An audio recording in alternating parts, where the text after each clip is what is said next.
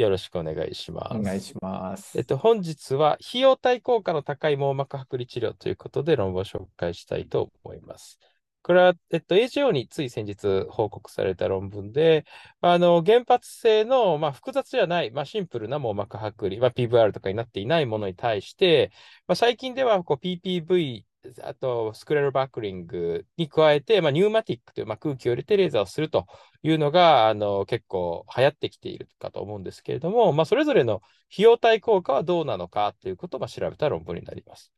で、一般的にこの成功率という意味では、あの、バックル手術が、まあ、これはシミュレーション、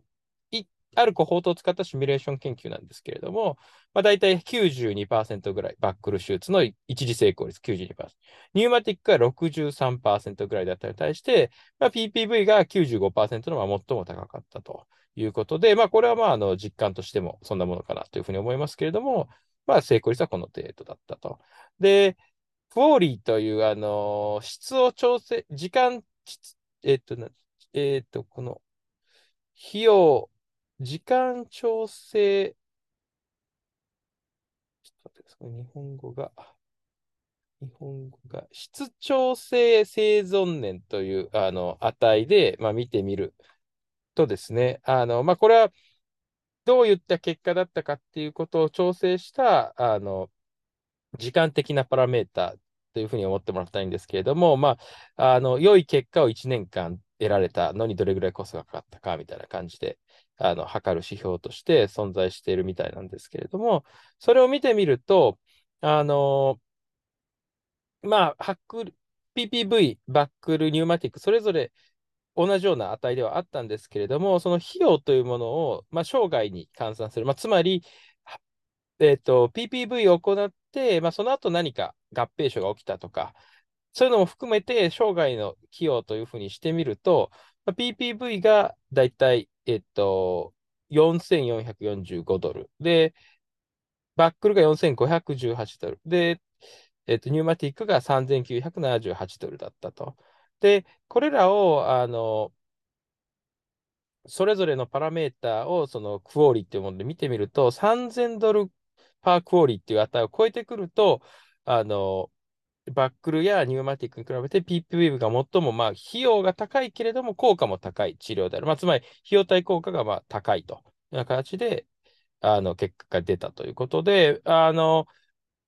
1回の治療でうまくいくっていう場合であれば、ニューマティックとの費用っていうのは安いのでいいということは言えるかと思うんですけれども、その人自身の生涯にわたるあの目の状態を、まあ、良くするという意味では、PPV っていうのが費用対効果っていうのが最も高い可能性があるだろうということが、まあ、示されたというふうになります。で解析はすごくちょっとあの専門的で複雑なんであの、もし詳しい方がいたら教えてもらいたいんですが、まあ、基本的にはそういう方向になったと。で、まあ、先ほど言ったそのクオリーというものなんです。Quality Adjusted Year というもの、Life Year というもので、まあ、その費用対効果を測るときに、まあ、どういうふうに測るとかっていうのは、まあ、結構難しいと。で、例えば、この風邪をひいてら、こう熱が下がるまでの日数っていうのがまあ問題だったりとか、癌の治療だったら再発率、まあ、アウトカムが何になるかということになるかということですけれども、まあ、それぞれのそのアウトカムの指標っていうのがまあバラバラなので、まあ、それらをその、どれぐらいの、あの、意味があるかっていうものをこ比べるのがまあ難しいと。で、このクオリーというのを求めるために、まあ、患者さんにこのアンケートを取って、その一番最悪な状態から、まあいい状態、まあよく見えて、まあ何も合併症がないような状態っていうのを、この割り付けて、で、それが達成するのはどれぐらいのコストがかかるのかっていうことを、まあ、調べるというような指標になっているというふうに思います。まあ、つまり、あの、今回の、あの、網膜剥離の指標とかと、まあ、他のことでも調べる、比較可能な因子にするというようなものだというふうに、まあ、僕はちょっと理解してるんですけれども、まあ、それを今回含めて調べたと。で、まあ、今回10万人の成人患者コホートにおいて、まあ、調べたということなんですけれども、大体、あの、バック、先ほど言った通りで、バックルが92%ぐらい、ニューマティックが63%、そして PPV が95%ということで、これ PPV が、あの、初回の復位率は一番高かったと。で、さらに追加の治療とかで、まあ、最終的な、あの、成功率というものは99.85%であったということで、まあ、そこには差はなかった。で、網膜病変、まあ、つまり術後の合併症とか、あのに関しては、バックルが最も高くて11%、で、PPV が9.74、71%で、ニューマティックが10.55%であったと。で、白内障が術後に新規に発生する確率は PPV が最も高くて55%。ニューマティックが38%で、バックル手術が14%だったと。で、が眼内炎という、まあ、一番起こってほしくない合併症に関しては、まあ、3つの術式すべてで0.00、0.039%だったというふうになっています。で、あの、剥離のこの治療費に関しては、PPV が4443ドル。で、バックルが4514ドルで、ニューマティックが3976ドル。まあ、これはアメリカの、えっと、メディケイドのあの支払いのデータから得られたあの値らしいんですけれども、あのこれぐらいがまあ平均値というふうになっています。で、費用対効果のまあ曲線を見ていくっていうので、この横がコストエフェクティブの域値、まあ、この金額がどんどんどんどん横軸で増えていっていると。で、縦軸がそのどれぐらいあの費用対効果が高いかということで、3000ドルぐらいを境に PPV、この青が、えー、と上がってくると。で、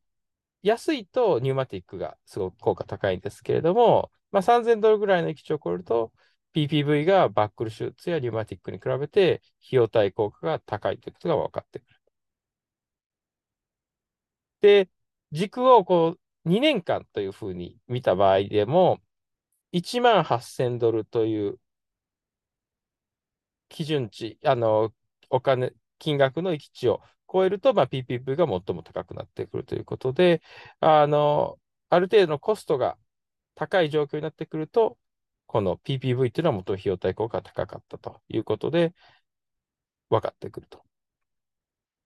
で、この、ここら辺もちょっとこれ、このグラフの意味がよくわからないんですけれども、これフィギュア、えっと、3だったと思うんですが、えっと、こう PPV というものを行ったときに、横軸が、あの、クオリという、先ほど言った質調整の、えっと、清楚、質調整、質調整生存年という値で、で、縦軸がまあコストになってくると。で、これはあの、同じ群、同じ群でこの反復して、このモデルをやったときにどうなるかというものを見たみたいなんですが、60%の反復では、費用対効果の域値が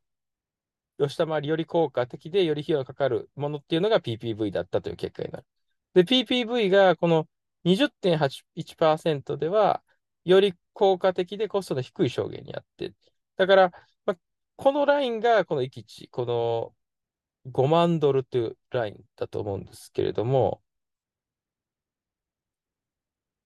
より効果的で、より費用のかかる PPV がより効果、こう費用はかかるけど効果的であったということは、まあ60%でまあ示されたという結果だというふうに論文を読んでると理解するんですが、ちょっとこの解析とかはあの僕にはちょっと理解ができなかったんですが、まあ、基本的にはより PPV、PPV の方がより費用はかかるけれども効果が高い。結果であるということは、あの確率が高く示されているというような結果になっている。で、生涯の、あの、クオーリーの平均値というのは、一番初めに言った通りで、バックル手術で11.84、で、ニューマティックで11.60で、PPV で11.87と、まあ、ほとんど変わらないんですが、まあ、PPV が少しだけ高かったということになりますけれど、なります。で、費用に関しても、あの、バックルが4518ドル、ニューマティックが3978ドルで、PPV が4445ドルだったと。いうことで、あの、生涯の費用ですね。というふうになっていたと。で、ここからがまあ一番あの今回大事な結果だと思いますが、この域値分析というものをしたときに、このニューマティックのこの成功率っていうものが、レラティブリスクをこう変化させて、どれ、それぞれがそのニューマティックに対してどれぐらいあの効果があったか、あの、プラスの作用、プラスのあのニューマティックよりも PPV が良かったり、バックルがいいということが示されるかっていうことを見た場合に、ここで、えっと、ニューマティックの成功率が100%の場合に、リスクが0.9だったら PPV の方がいいと。で、バックルはもともと PP、あの、ニューマティックよりも優位な値だったんですが、それが、ここら辺まで来ると、ニューマティック、レラティブリスクが1.1ぐらいまで上がってくると、PPV に比べて、あ、すみません、ニューマティックに比べて PPV が効果が低い、えっと、治療法になって、費用対効果が低い治療法になってくると。なので、あの、それより低い相対リスクが1.1以下の場合というものは PPV を選んだ方がニューマティックよりも費用対効果は高いというような結果になっていると。この相対リスクっていうのは何の、えっと、リスクになる？これがですね、は再剥離、な、どういうリスク初回の、あの、バックルと比較して相あ対リスクがサクセス率か。うん、サクセス率が、えっと、上がると、0.9上がるサクセスレートが上がる、えーっと、サクセスレートが下がるんかな。下がる、リスクが上がるってことは下が0.9低ると。いとき、低いときほど、高くなればなるほどってことだと思うんですけどね。だから、えっと、だから要するに剥離が治りにくくなるほどっなるほど、ていうことやね。そうですねね。うん相対リスクが上がるってことは多分サクセス率が下がるって。ことやし、ニューマティックの下がるときは、だから PPV とかバックの方がいいっていうことなんやね。そうですね。っていうことうんやね。うんうんうんリスクの高い症例っていうことだと思いますね。で、あと、そのコストで見てみた場合でも、コストが、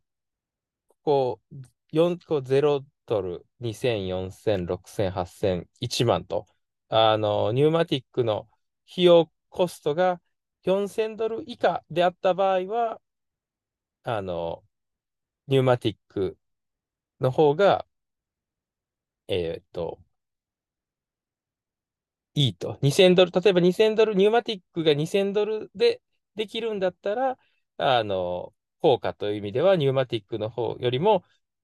PPV やバックルの方が悪いというような感じになるけれども、それを上回ってくると、ニューマティックの方が効果が低い治療法になってくると、費用対効果が悪い治療法になってくるということで、まあ、も仮にもしニューマティックの治療方法が2000、4000ドル以下であれば、他の PPV やバックル手術よりも、この費用対効果という意味でニューマティックが高いというような結果になる。で、これはなぜかというと、そのやはりニューマティックの成功率というのがまあ65%ぐらい。で、その後にはまた何かしらの治療が必要になってくるということで、そのトータルのその費用、またその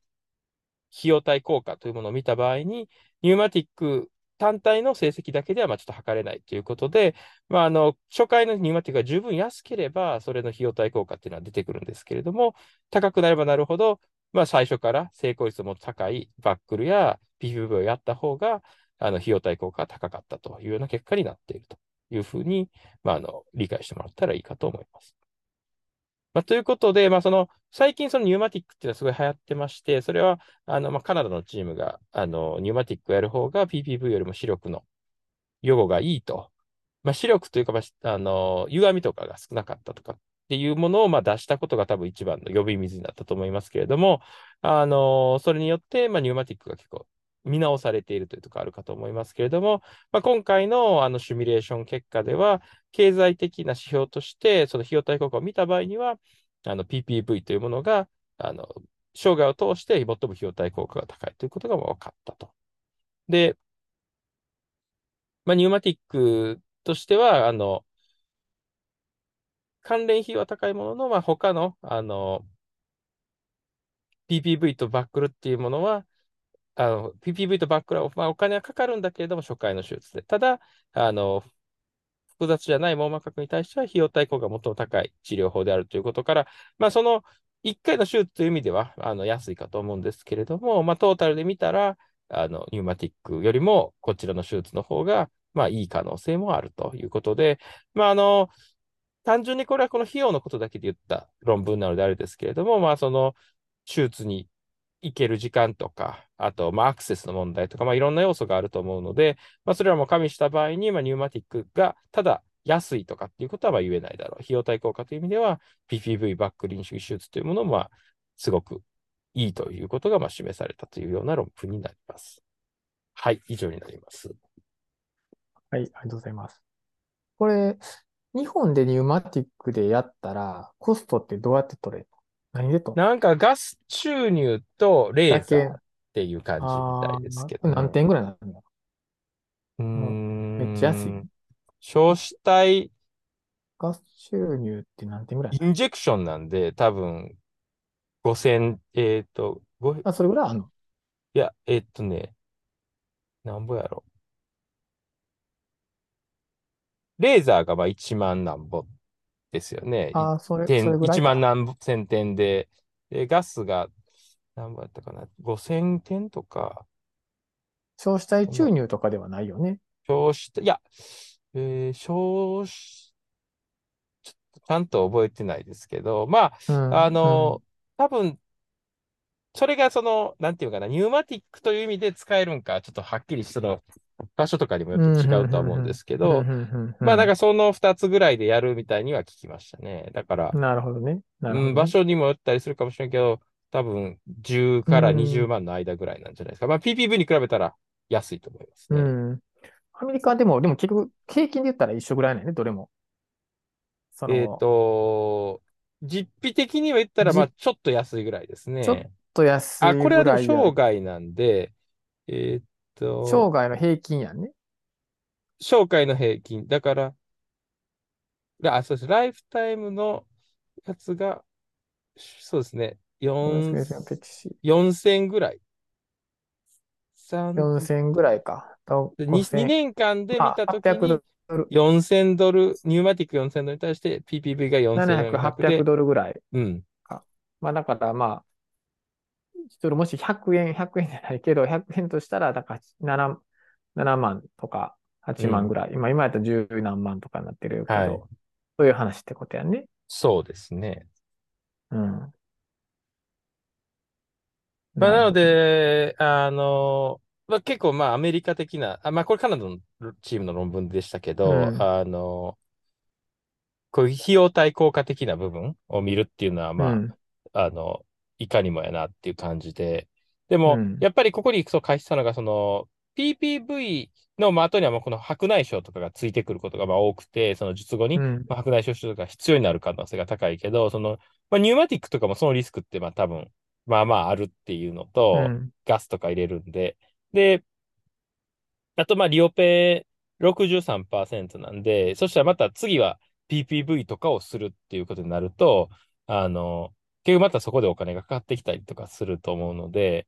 うん、まあ初回が十分安くて、その、それだけ治る人が多くないと、トータルで見たら、あの、費費用対効果っていうのが十分に出てこないっていうことだとは思うんですけれども、まあ、適用がね、すごく明確であれば、成功率をもっと上げれれば、まあ話は変わってくるんだろうけど、うん、やっぱり、あの、カナダとかのチームだと7割、8割の成功率っていうふうなの出るんですけど、まあ今回はかなりあの保守的なあの成功率とかを取ったって言って、まあなんかそのモデルの中での、その、再剥離とか、えっと、白内障発生率とかも、こう、まあこれまでの国乱レビューのデータから、言ったら取ってきたような数値で、あの、モデルを作ったというふうには書いてましたね。なので、うん、まあ結構まあ保守的な値ではあるとは言ってましたけど、でもまあ実感としてはまあそんなもんかなという気はしますね。PPV が高くて、バックル、ニューマティックっていう感じ。うんうん、なので、まあ、あの、うん、どういったのを選ぶかで、まあ、こういったそのね、患者さんも、1回だけの話じゃなくて、複数回お金が必要だったりすると、やっぱりそれはそれで安くはないので、まあ、そういうのも考慮する必要はあるんじゃないかなとは思いますね。これは、リスクがどうかっていう話は、どれぐらいやったら、どういうリスクってなんか書いてたりしたんかな？その。えっ、と、えっ、と、リスクって言ったら、例えば、はい。どういう症例やったらそれがリスクがあるっていうか。そこは全然書いてなくて。それなら、ね、あだからモデル的なもんで、そのリスク費をこう上げてったら、こうあ、そうです、そうです。はい。はい。あ、それはそうなんです。はい。何がとかではなくて。じゃないもんね。うん例えばこれがリスクやったとしたらっていうことだけの話やもんね。はい。うん、そうなんですよ。これがだからその、いわゆる現実的なリスク比なんかなっていう話。そのその範囲内に入ってるんかなってはいいうふう。な。あ、いや、全然、あ、もう、あの、数字の、言ったら、数字だけやけど、はい。で例えばこれ1.1っていうのが、まあ、例えばいろいろリスク比もそんなもんなんにぐらいなんかなっていう、バックルと、それが実は1.5とかやったらね、リスク比うん。1.1から0.9から1.1しかこのテーブルにないけど、うんうんうんその中での計算式やけど、実はリスク比が1.5とかってこの計算をもっともっと超えてるわけなんで、そうなると当然そこはあ PPV のが圧倒的にいいよねって話になっちゃうから、んん。この、この範囲内が、レンジが、果たしてその、リアリティのあるレンジなんか、なんか、まあもちろんこれ計算式なんで、とりあえずこう出してるしかないと思うけど、まあまあ、その、実際的にもだいたいリスク比ってこれぐらいなんかなっていうのがちょっと気になったんやけど。あ、これでも、あの、あれですね。だから、つまりこれ、その、バックルの今回の、あの成功率というのが、まあ、91%、うん。で、その場合にニューマティックの成功率が100%、まあ、つまり相対的に言えば、あの、91対100で相対リスクが1.1っていう風になったときに、費用対効果がニューマティックが上がってくる。まあ、つまり、ね。あの、バックルよりもこれぐらいニューマティックが治りやすければっていう話だと思うので、その、そね現実は逆ですからね。だから、なかなか達成が。ね。だから現実は100とろ67とかってなるやんか。だからだ相対リスク比やったらだ0 1.3、いい1.3とか4ぐらいっていう話ってこと？えっと、まあ逆に言って3分の2、だから1.5 0.6ぐらい、0.6ぐらいの値になってくるんで、まあここのレンジ外れてますけど、外れてるってことになるよね。うん。だだから出せないんですよ、全然。そうそうそうそうそう。ってっていうふうになった、思ったんで、だからこのリスク比の範囲のが、いわゆる現実と同じぐらいなんかなってか思ったんで、だから外れちゃうと当然、もっとじゃあ違うよねって話になっちゃうから、まあ多分だから今回のその論、このペーパーの方向性としては、その、まあニューマティックってすごい流行ってるんですけうんど、うん。それが本当に患者さんにハッピーなんかっていうことを、なんかうんうん。よく見ようみたいな感じだというふうに感じましたね。たよね。費用対効果だだからどうせやっ的たらなんかこう0.6とかね、1.6うん。とかぐらいまで出したらよかったのになとか思ったの に。確かに、そこが入ってへんからなんでなんかなそしたら、だからその普段のこれやから、これぐらい値段が違うから、これぐらいで抑えられそうやとしたら、だから100%で抑えられそうやったら、当然そっちがいいし、そうじゃなさそうやったらそうじゃないよねっていう風なのを。でもこの範囲、変わるところを出したかったんじゃないですかね、この 1.1あーのああたり。うん。そプラスからマイナスに行く方向あのそうですねところを、はいなるほどね。うん。なるほど。まあでもこういう風にして、いろんな角度で再考するっていうのは大事なのね。なんか、いやー、うんうん。漫然とやってしまうことって多いやん。特に今っていろいろみんな技術もね、高くなってるから、はいまあ、薄利といえば直せるっていう感じでね。うんまあ、もちろん成功率当然100%じゃないし、今でもいろいろ技術して、上手い技術者がやっても、もちろん、こう、最悪にすることっていうのはやっぱあり得るんやけど、まあ、あーね、そういう、こういう話ができるっていうのは、それぐらい、まあ、ある程度の、まあ、確立した実識がもうあるっていうことなんかなというふうに思う、そうです。ね。うん。はい。なるほど。わかりました。はいありがとうございます。